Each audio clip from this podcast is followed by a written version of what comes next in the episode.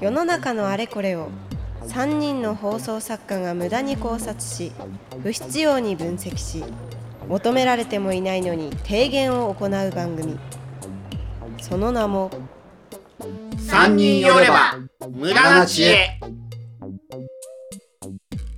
えー、放送作家の藤井聖堂です。放送作家の大村彩人です放送作家の色川夏子です。さあ今回も喋っていきたいんですけれども、はい。はい。えー、陽キャ陰キャというテーマで。陽キャ陰キャ。こはい。この3正式名は？喋る。うん。陽キャというのは、うん。い陽気なキャラでいいんですか？これがね必ずしもそうじゃないんであ、すけれどそうじゃないんだ。はい。まあもちろんあ陽気の陽ね陰気の陰から取って言いはするんですけど、まあて定義みたいなところから話しましょうか。これもだから、はい。誰が言葉ですよね、確かにね。ん。そうですね、うん。誰が言い出してっていうのははっきりは分かってない言葉ではあるんですけれども、うん。はい。うんまあ、まず大前提として2000年代のまあ真ん中から後半あたりでスクールカーストといううん言葉が出てきまして、そうね、すごく一般的になりましたよね。うん。まあその教室の中で1軍2軍とか1軍2軍3軍みたいな風に分かれてて、うん。えーまあ、三角形の上の方の1軍が、うん。えー声が大きくて、えーいろんなことを決めていっていると。で、えー、イケてる人たち。で、えーそうじゃない人たちが2軍3軍だ、えーうん。みたいな話があってうん。でいつしか1軍が陽キャ1軍以下が陰キャみたいな形に、あ、えーそういうことなああ、のね。そうそうおそう。う。ん。なっていてまあ要はいろんなこと決めてっちゃうから陽気ですよね1軍の人たちはまあね、陽気ですよ。はいはいはい。うんただその陽気かどうかは関係なくて要は主導権イニシアチブをの握ってるかどうかっていううんことのようなんです。イニシアチブ取ってる、いけてるかどうか、みたいなことで。で、陰キャっていうのは、えーそこの一軍に入れなかったり、一軍からこぼれ落ちるみたいなう、ん。ううんん。うん、形で二軍から上がってった人もいたりとかして、うん。えーそうやってこぼれ落ちた人がいけてないよっていうことで、えー陰キャっていうことにされるらしいんですが、うーん。2017年ぐらいにはネットの記事には出てきているんですよ。2017年。うん。えー、そんな昔でもないね。意外とね。意外とそうですね。ですね。でも、まあネットの記事に2017年になるってことは、多分その何年も前からはあうんって、そうですね。やっとネットにたどり着いたというか、うん。えーと、ネットというか、まあメディアにたどり着いたか。おそらく言葉としてはこれ、ネット発の言葉だと思うんですよ。陽キャ、陰キャっていう。キャ、キャラクターのキャをつけるあたりとか。うん。ちょっとスラングっぽいですよね、でもね。そうですね。ネッネットスラングっぽいというかそもそもスクールカーストっていうのも、えーこれ本当だったらですけれども2007年に初めてネットに書いたよっていう人が29歳の人で、えーインタビューに答えてるんです雑誌の、まあ、これが本当だったら、えーまあ、ネット黎明期に、えーいわゆる匿名掲示板とかに書いた、えーことなんじゃないかと。うん。うん。うん、もうそういうふうにカカースト制のようなものが、えーできてるんだよ学校では。みたいなことを書いたと。いうことらしいんですけれど。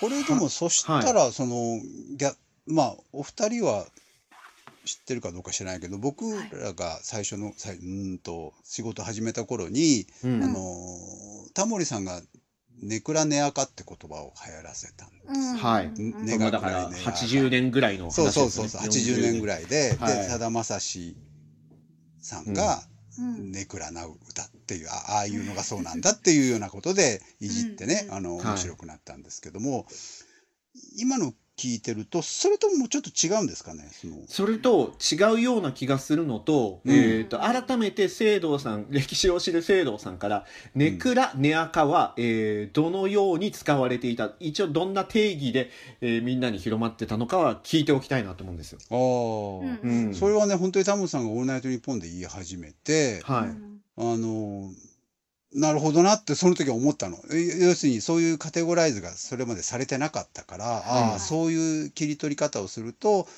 なんかめめしかったりとか、はい、うんいうようなものを、おね、ネクラっとか言うんだな。って、逆になんか能天気なみたいな感じをうんねあかって、まあはいはいはい。それはね片っぽができるともう片っぽができるだけのことなんですそうですよね。はい。うんうんうんうん。でそういう言い方あそういう分け方をするんだでそれは別に、なんだろうなどっちもどっちもバカにしてるって方じゃないけどどっちもいじってるのよ。うんうんうんネアカがいいってことでもないわけよ。なんか、もうネアカ空っぽに関しては感もあるわけ。ネアカに関してはもうちょっとおめえ考えろよっていうそうそうそうそうそう。そうそうそうそう、うんだから別にどっちが上下ってことじゃなくて、どっちもいじってる言い方だったんですよ。ああ、フェアっちゃフェア。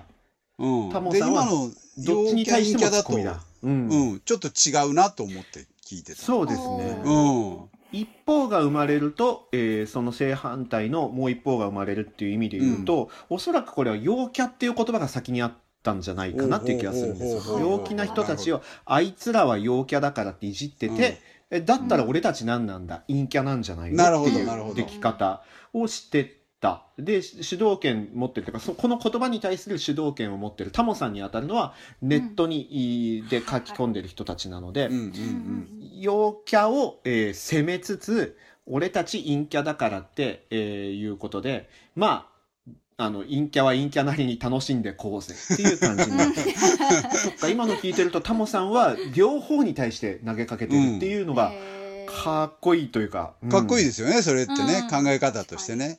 こういうカテゴライズもできるよ。それ両方をけなしてるってことは、両方にいいとこもあるよっていうことじゃないですか。そういうことですよね。うん。そっか。なでもえそ ネクラのいいとこっていうなんだろうあニュアンスってありました？そのさだまさしさんってなんかやり玉に上がりがちですよね。うん。そうそう。さださんはいやあそこから言ってもいいとうん。そうそう。あそこからさだまさし攻撃が始まったんですけど、でも、それは、さださんはそれが受けられる人だからね、全然いいそうですよね。うんうん。うんそっかそっかだから。悪口で終わらないんですうねん。さださんがきちんと反撃できる人っていうのは分かってて面白くできる人っていうのは分かってる。多分そうだと思う、ね。ある種の信頼感うん、うんそうだと思う、なんですかね、ういやただ単に当時の本とか読むと悪口じゃねえかっていうの結構出てくるんですけど。でもそう実際はネクラみたいな、えーネクラと呼ばれる歌を歌ってるけどさださんは自身は別にそういうことでもないってそういそうそうそう。ねね。落語とかがね、お得意だからだから。なんですかね、うん。だけどまあそれを使って実際にその、あいつ暗いな、ネクラだっていうようなことはあったと思いますよ。それは普通のああ生活の中でもね。言葉ができるとああこ自分はこっちとか、ね、そうそうそうそうそうそう。うんあいつはこっちみたいに始まりますからね。まあ言葉が見つかることでっていうことはありますよね、当然ありますよ、うんうん。パーティーに行くでおなじみの色川さんはこれもああ。う必ず陽キャという陽キャですよね。言われこれはもうあの、し死後となりつつあるパリ、パリピもそうなの？ああでももうパリピは近いですよね。パリピと陽キャって。多分パリピ同じ感覚で使ってる気がします。パリピで陰キャは難しいですけどね多分ね。確かに。珍しくて逆に興味ありますよそうですよね。23軍なんだけどパリピっていうのは多分パシリに使われてるとか いうような、ことになっちゃうのかなっていう感じですけど。難しい。色川さんから見たこの陽キャ陰キャという言葉の印象だったりとか、出会いだったりとか、うん、えっと、多分、多分ですよ。はいはい。私のことを知ってる、うん。えっと、担当してる番組のリスナーさんたちは私のことを多分陽キャだと思ってるんですけど、そうですよ。だってもう髪の色が陽キャですからね 髪の色で判断しないでください。全国民、全国民がそう思ってると思いますいや別にそう言われることが嫌なことではないんですけど、なんかその、陽キャ陰キャでカテゴライズした場合、私って陽キャなのかなって自分ではちょっとそこは不思議に思っていて、はいっていうのも、あの、陽キャって、うん。もちろんなんかその、なんて言うんですか、性格が明るいとか、はい。もうそれこそ前週の話ですけど、コミュニケーション能力が高いとか、うんなんかそのイメージあるかもしれないんですけど、うん私圧倒的に例えばじゃあそのもうとにかく休みがあったらとにかくいろんな人に会いに行って遊びに行くみたいなのはないんですよ。うんうん休みの日はもうできるだけ休みたいし家で、うんうんうん。だからなんかそうなってくるとあれってもしかして私陰キャなのかなとも思うんです。うん それはなんか僕が、僕がずっとコミュニケーション能力がないって言い言い続けるっていうのと同じようなニュアンスが今あります。あでも確かにそうかもしれないですね。そうなんですよ。あくまでなんかその遊びたいなっって思って、うん。もう自分がしんどかったら自分のなんかなんていうんですかその休息とかをはい。もうなしにしてもとにかく遊び行きたいっていうわけではないんですよ。ないないそこにし対してのそうそうそう。一人でディズニーも行くし。全然行けるし。友達も行けるし。行けるし。別にどっちが好きはないです。どっちも楽しいから、うん。って思ったりするとあれちょっと私別に多分みんなが言ってるほどゆ陽キャじゃない気がするとも思っていて。うんこれも多分定義によってカテゴライズされるのが変わってくると思うんですけどあともう一つ言うとそのさっきのスクールカースト的なことで言うと、はい。うん。クラスの中心には確かにいたんですけど学年の中心ではなかったんですよ。わかります？この感覚。とすごくわかる。わかります？うん。はいはいはい。そのクラスをまたいだ上でのグループトップにはいないけど、うん。そうなってくると多分23個下なんですよそういう意味で言うと。うん。ただクラスの中では確かに一番こううるせえやつらの うるせえやつらの中には確かにそうそうそううん。いたのーで、J2 のトップみたいな感じですね。そうです。だからそういう意味で言うと多分陰キャある一方の見方では多分陰キャなんだと思うんですよね。わかった。今はい。聞いてたよ。思ったの。これね、うん。ポイントはね、要因じゃなくて、うん。キャなんだよ、キャ。キャラクター？キャラクターなのよ。なるほど。あの、ほら、キャラが被るとかいう言い方をするじゃないですか。すね。言いますね。普通の子でも。で、やっぱりその、その人の持つキャラクター、それは、一つじゃなかったりするじゃない。いろんな面があるからね、うんうんそはい。そういうことでそのなんだろう。自分の世間に対するイメージとしてのキャラクターっていうはい。のが、まあテレビのバラエティーとかからこう発してこう一般的になって、そこでその陽気な、まあ、よ陽気なのか明るいなのかわかんないけど、うんうんうんキャラクター。で、うん。キャラクターだからなんだろうな。本当の自分の一面であるみたいなことなのかもしれないな。ああ、うんうんうん。なるほど。うん。側面の一つうん。確かにキャ,、ね。キャラクターのキャが入ってるところがうんうん。ポイントなんですよね。陽あー確かに。気、陰気でもなくて、そうそう。陽気陰気は昔からあるんだもんね別そうにね。確かにうん。確かに、キャってわざわざ言ってるっていうのは、なんかうん。やっぱり演じなきゃいけなかったりとか、そうそうそうそう。うん。強くなきゃいけない、え弱いところは見せられないっていう、うんうん。これってやっぱりうん。スクールカーストっていうところから話し始めたのも一つあるのは、うん。学校だから起こることであって我々、はい。その大人になると自分で決められるじゃないですか。誰から誘われようとうん。休みたいんだから休むんだとか、うん今日行きたいんだから、えーディズニーランド行くんだとかができるじゃないですか、そうじゃない環境で、えっこする言葉が陽キャ陰キャで実際、えーまあ、そういうものの本とか読んだりすると、えー中学ぐらいから始まりつつ高校でピークで、大学ではもうバラバラになるので同じ教室で、ね授業を受けたりとかも、えー決まりきった人たちで授業を受けるというのはなくなっていくので、うんうんうんまあサークルとかではあったりするかもしれないけれども、だんだん薄くなってって大人になったらわざわざそんなこと言ってるやつバカじゃん？みたいな。言うて言えば。えまだまだ陽キャとか陰キャとか言ってんのそれより仕事しろよと思うんで大人言わないんだ。陽キャ陰キャ大人言わないですよね。あので言われたことないもんな。多分これ色川さんも経験もしかしたらあった、あるかもしれないですけど最近の20代の声優さんとかが、うん。まあ陰キャでしたからねぼ僕はとか私はうん。みたいな話をするんですよ。過去形で喋るものなんですよやっぱ大人に。なるほど。学生時代の自分っていうことですね。う。ん。だから根が全く当時と変わってなくても、うん。えーわざわざ今俺は陰キャ今陰キャだみたいな。俺は陰キャなんでっていうことではなくて、昔から陰キャなんでとか昔陰キャだったから、そういう経験ないんだよねこういうお便りもらったけどみたいな言い方をあーそういうことか。しているんですよ。でやっぱり30歳以降の、えー声優さんからは聞かなかった気がするので、へー。そうですね。こ聞いたことないかもな。ですよね。ううん。んやっぱり卒業するもんなんだ。10年の単語かもしれない。うんあー。ねそういうことか。そう。おそらく SN そこの10年って何って SNS がうんぐーんと発達して、みんなが SNS でつながっているとか LINE とかうん。いうところでそのね、えー学校入る前にもうグループがでできてるとか Twitter でつながってるっていう時代において、うんうんうん。うんえー広がって、えー概念として存在してるんだろうなっていう。うん、SNS の時代になるとそういうのがバッとこう始まって広がるのも早いけど、はい、うん。逆に終わるのも早いんでしょうねきっとね。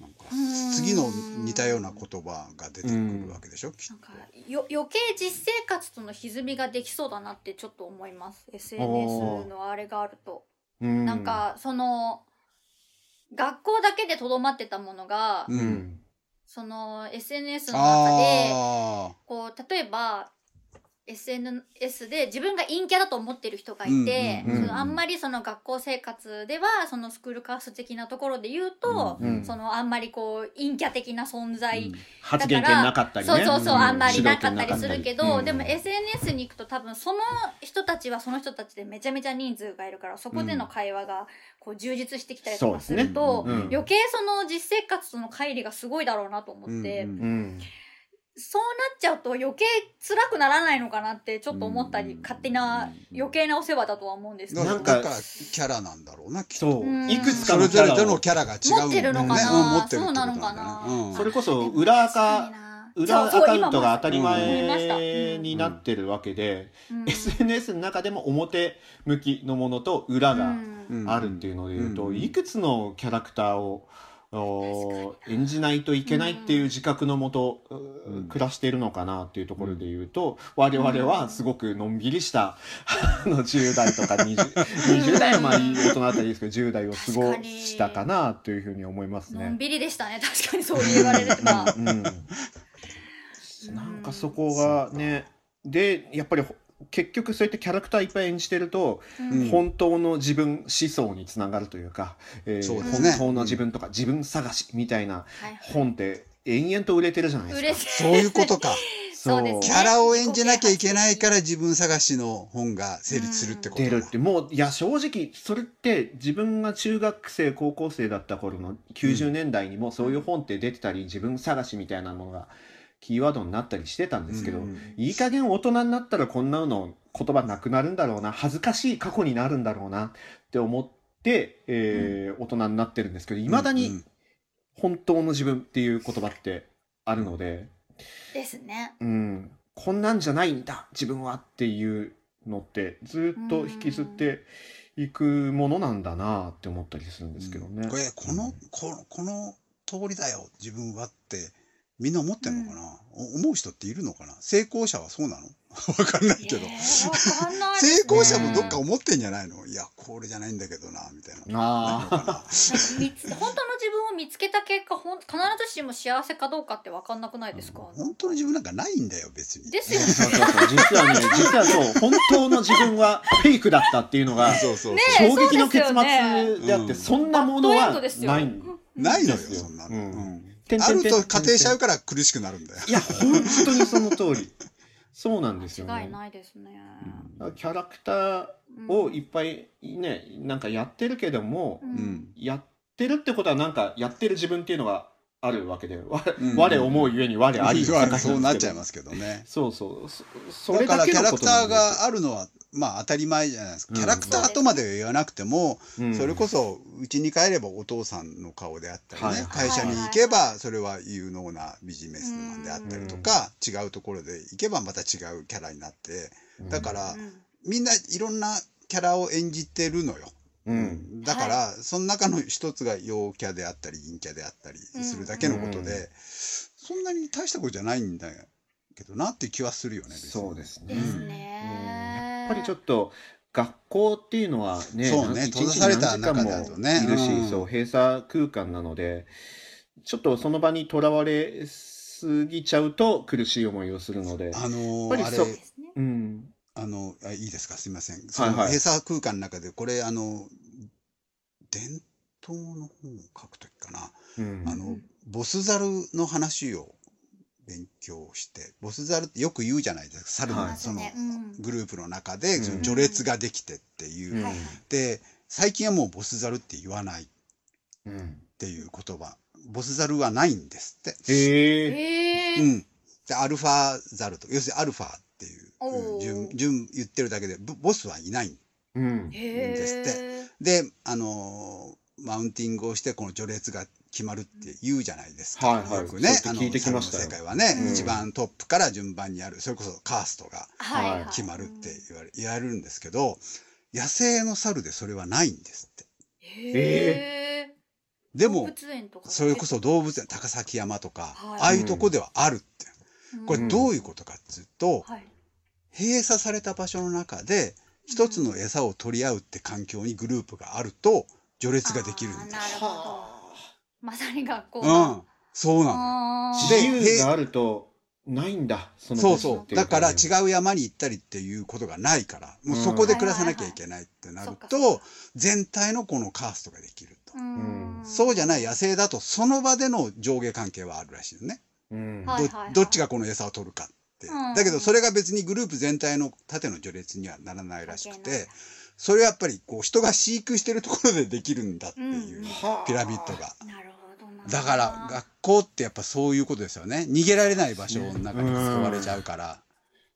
そういう意味で言うと、我々はみんな 野生の猿ってこそう。とです。だから、あの、大人になるっていうのはそういうこと。野生の猿になる。野生のだから猿になるということ。フリーランスってそういうことで、より大人の中でもよりそういうことですよね。そうそうやっぱり会社員とか、その、うん。それこそ役者ず、役所勤めしてるとこうんって、やっぱり逃げられないじゃないですか、基本。そうですね。やっぱり学校ほどではないけど、やっぱりできますよね、そういうのってね。そうですね。そこにそしてハラスメントまあ嫌がらせみたいなものがしょあの発生するのっていうのはうん。そういうことですよね。ただそう我々はそうやってフリーランスはうん。そういうものがあまりないというかね縁のない、うん。えき方だけど、うん。え他の山に行こうって言えちゃうからね。言えちゃう。で。